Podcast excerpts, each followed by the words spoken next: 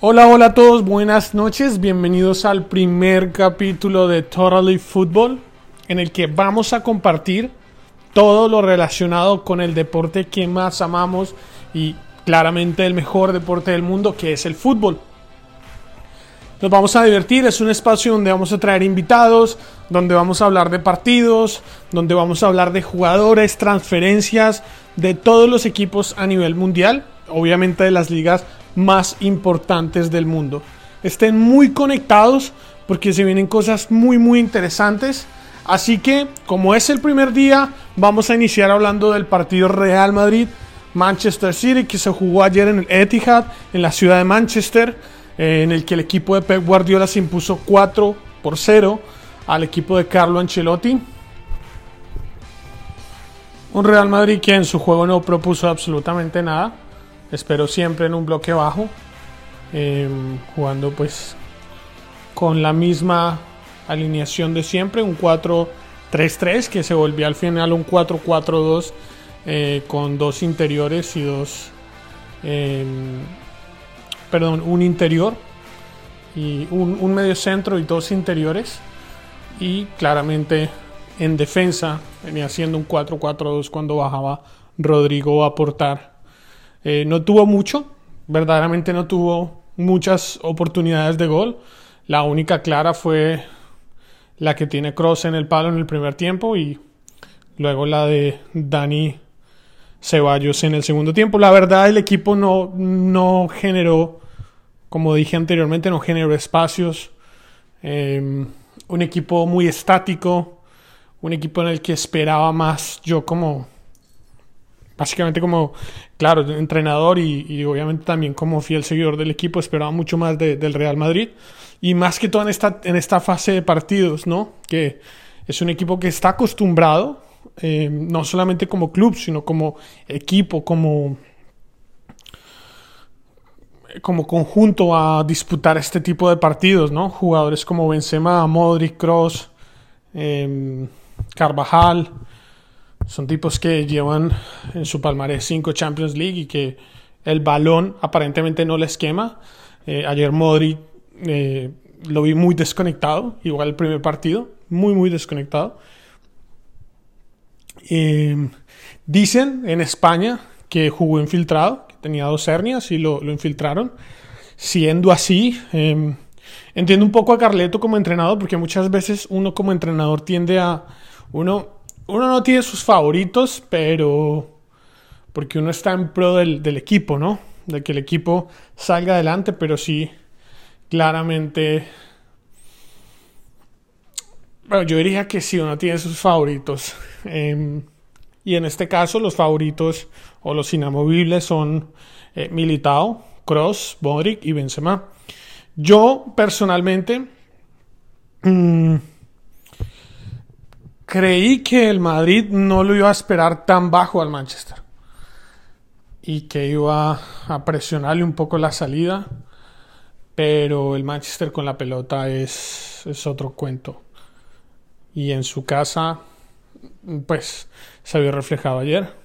De hecho, ayer estábamos con unos amigos y en, el, en la previa al partido les pregunté, bueno, en sus marcadores y me dicen uno, no, 4-0. Yo, ¿pero qué partidos, qué partidos has visto? Y bueno, le pegó, básicamente le pegó. Eh, yo creo que ni el madridista más pesimista hubiera pensado que íbamos a perder 4-0. Y no sé si el, hincha del, un hincha del Manchester City, por muy optimista que fuera, hubiese pensado en un 4-0.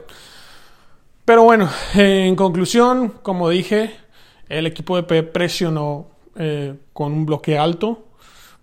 En ocasiones tenía un bloque medio, pero pues la mayoría de las veces fue, fue alto, presionando la salida al Real Madrid. Eh, Camavinga, que en partidos anteriores fue muy bueno, que fue un recurso muy bueno que Ancelotti usó cuando tuvo de baja Mendy y cuando tuvo un par de lesionados.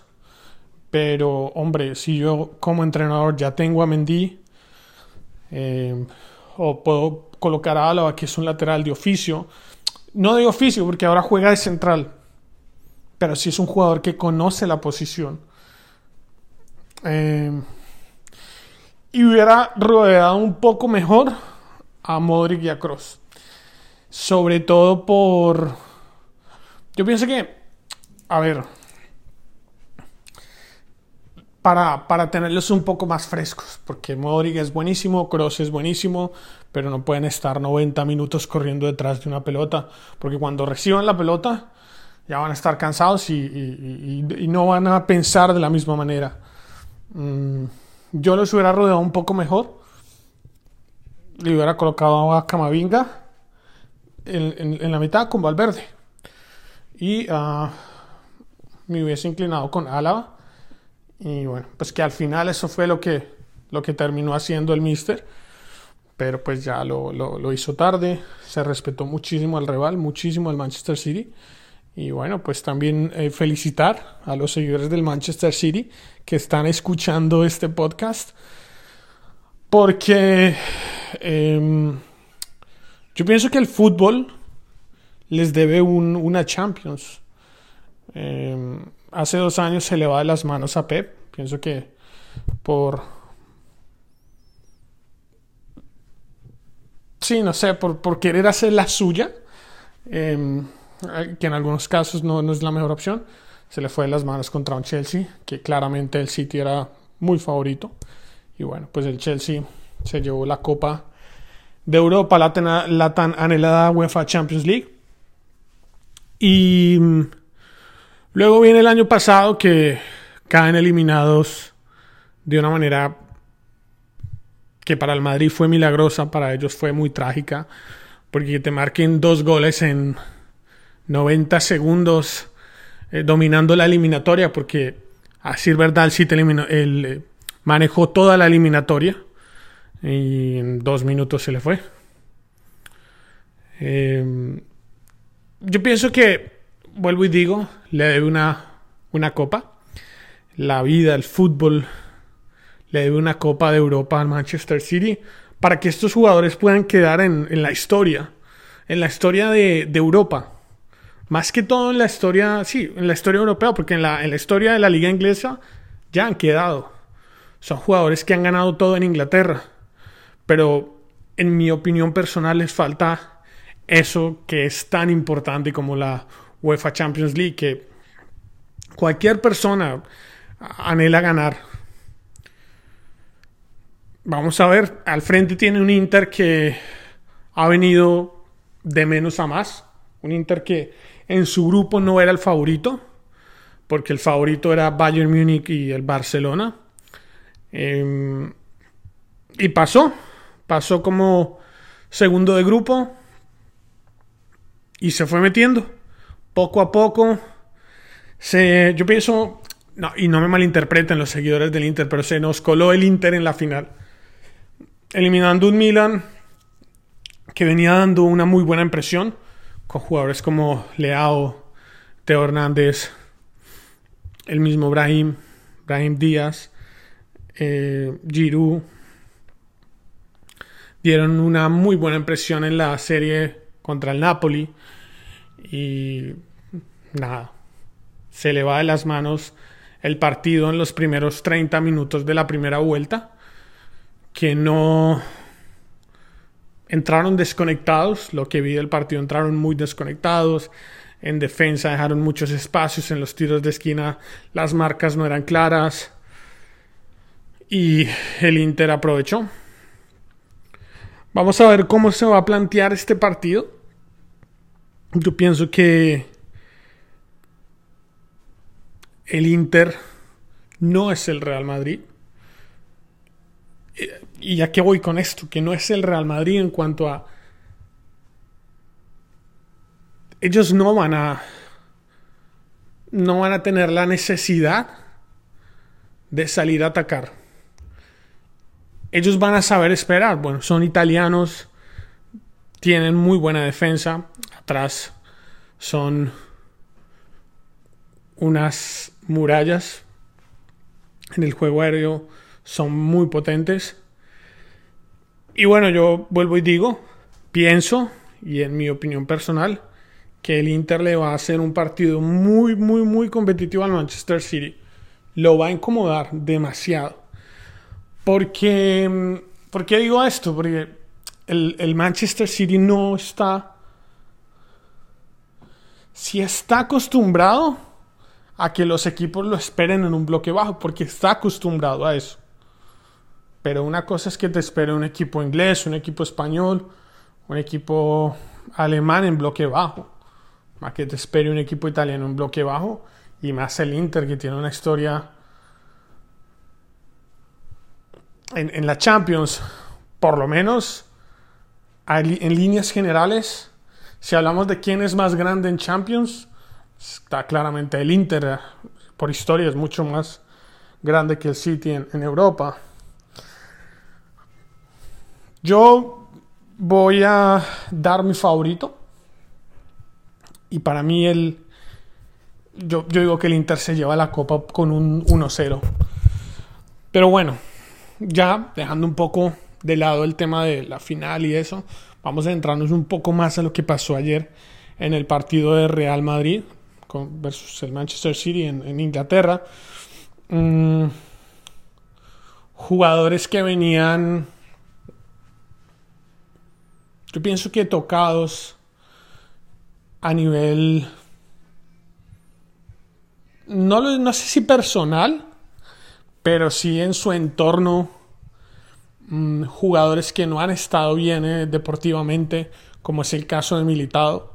Para mí, eh, el Mister se equivoca. Y claro, yo estoy dando mi impresión sentado acá. Y no estoy perdiendo nada. No tengo la presión de que si me equivoco me sacan pienso, pienso también que Ancelotti no se debe ir. No se le pueden evaluar dos años de, trabajo por un partido. Eh, porque estaríamos siendo injustos con él. Entonces, vuelvo y digo, yo no hubiera arrancado con Militao, pero sé la importancia que es para Carlo Ancelotti lo Militao. La confianza es casi como un hijo para él.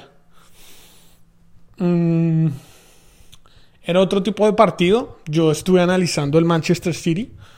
Em, todavía lo estaba analizando para hacerles un análisis muchísimo más profundo para la final.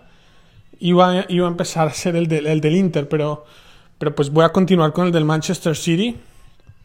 Mm, y lo que yo veo es que el, el Manchester City se concentra mucho, se concentra mucho en su juego lateral. ¿Cómo juega el Manchester City?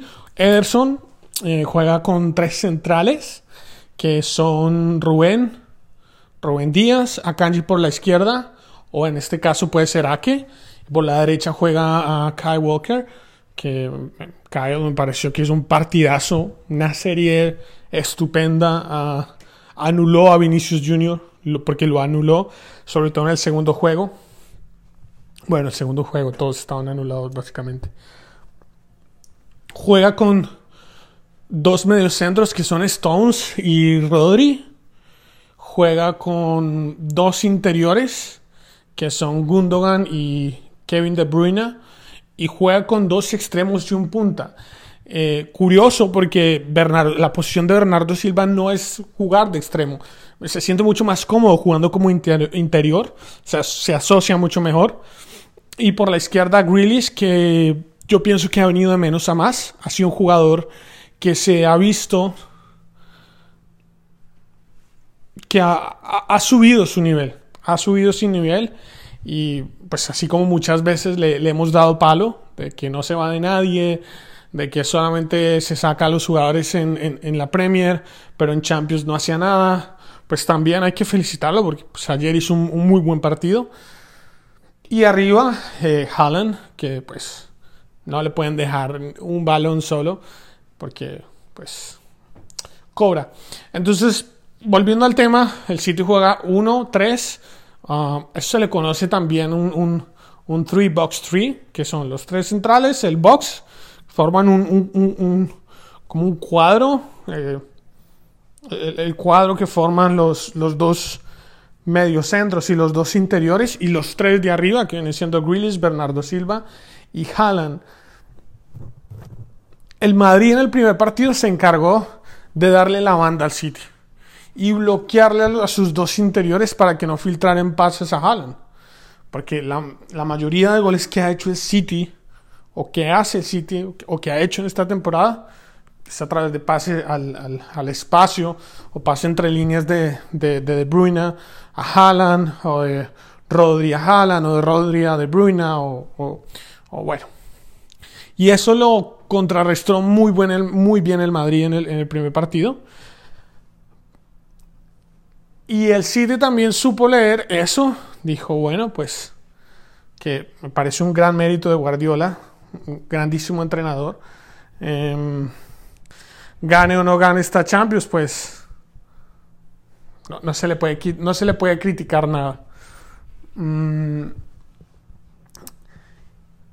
Entonces, el City en el segundo partido lo que hace es, empieza a usar sus, laterales eh, sus extremos, perdón, que son Bernardo Silva y Grealish.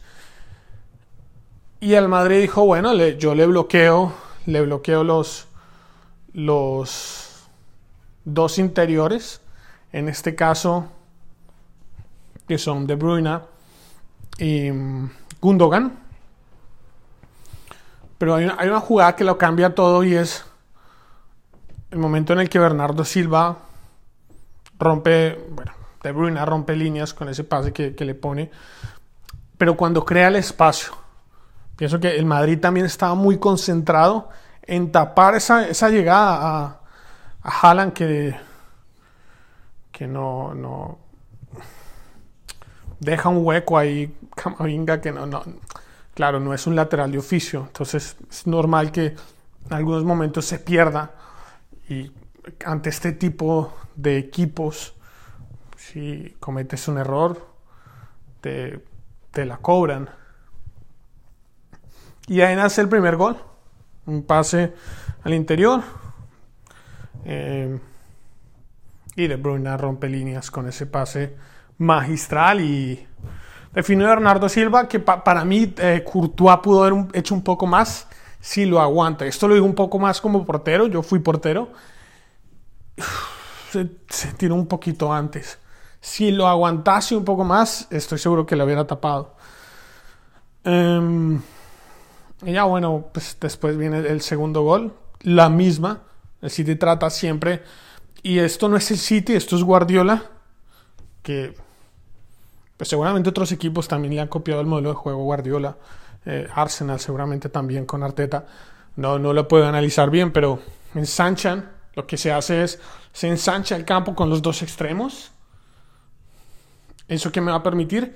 Que en el eje central del campo, pues en el eje central, lleguen jugadores con más espacio para acabar, terminar la jugada. Y es lo que vemos con el City. Ahora en su juego, por, bien sea por el carril lateral eh, izquierdo o el, derecho, ensanchan al, al, otro equipo y quedan espacios en la mitad. Quedan espacios en el eje central para que lleguen jugadores de segunda línea como Rodri, que tiene una pegada espectacular y que en Madrid hizo un buen partido, pero ayer Rodri me recordó mucho, mucho, mucho, mucho al Sergio Busquets con Alemania en el 2010. Impecable Rodri, impecable. Y bueno, volviendo al tema, ensanchan el equipo, crean espacios en, el eje central para que jugadores de segunda línea lleguen con más posibilidades. Y esto fue lo que pasó ayer en el segundo gol. Ensanchan, empiezan a jugar con el, por el carril lateral izquierdo con el extremo que es Grealish. Y queda un espacio, si bien no es un espacio grande, pero un jugador de segunda línea, venía Gundogan, lee la jugada, llega, remata, y bueno, ya se da el rebote, y luego también queda Bernardo Silva que Pienso que cuenta con un poco de suerte ya en que le quede la pelota. Y ahí el Madrid cae. Ahí el Madrid. Yo pienso que el Madrid cae. El primer tiempo fue desastroso. Y en el segundo tiempo tengo la sensación de que los jugadores decían como, bueno, ya hicimos la épica. No digo que esto siempre pase, pero podemos volverla a hacer. Eh, y bueno, ya viene el tercer gol, que es una jugada completamente alejada y esto básicamente em, anula al equipo. Lo, termina de, de, enterrar y viene ya el 4 a 0 que fue la cereza en el pastel para los hinchas del City. Un Madrid, vuelvo y digo que yo esperaba más. Madrid sin movilidad. Em, me preocupa el estado, no el estado físico, porque uno como entrenador conoce el estado físico de sus jugadores. No tanto los jugadores, el entrenador me preocupa yo. Vamos a decirlo, yo puedo tener un muy buen equipo al frente y puedo tener a mis jugadores que más quiero. Pero si yo veo que esos jugadores no me van a contribuir o no me van a dar el 100%, yo no juego, no, no los pongo. ¿Por qué?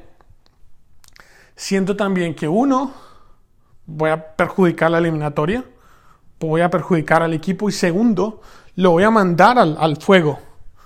Porque donde haga un mal partido, que es lo más probable que pase, fue lo que pasó ayer con, con Modric, pues claramente todos le van a caer encima, que es que está viejo, que es que ya se ve del Madrid. Entonces, el entrenador debe ser consecuente también con las decisiones que toma. Y pues claramente Carleto tiene muchos años de experiencia y y, en el fútbol pasa esto también, que nos juega malas, muy malas pasadas, eh, la experiencia. Em, y vienen equipos como el City y, no la corren. A Guardiola también le pasó. Le pasó también eh, con el Real Madrid. No vayamos más lejos, hace casi 10 años. Una mala pasada, una mala jugada eh, con sus jugadores. Cree, no digo que haciéndoles caso, pero escuchándoles sus sugerencias de, cómo debían jugar ellos. Y él se fue con un planteamiento que no era el de él y el Madrid pues facturó 4-0 en esa tarde en Múnich. Ya para cerrar, em, estén muy conectados. Voy a estar hablando de lo próximo, que es eh, la final en Estambul. Manchester City Inter de Milán. Por favor, compartan este podcast. Voy a traer invitados para que hablemos de fútbol, para que hablemos de transferencias, para que nos divirtamos y para que lo más importante, aparte de divertirnos, aprendamos de, este deporte que, tanto amamos, que, que es el fútbol. Muchas gracias por escucharme. No olviden que les hablo Dan Toro. Y bueno, no olviden compartir. Un abrazo. Chao, chao.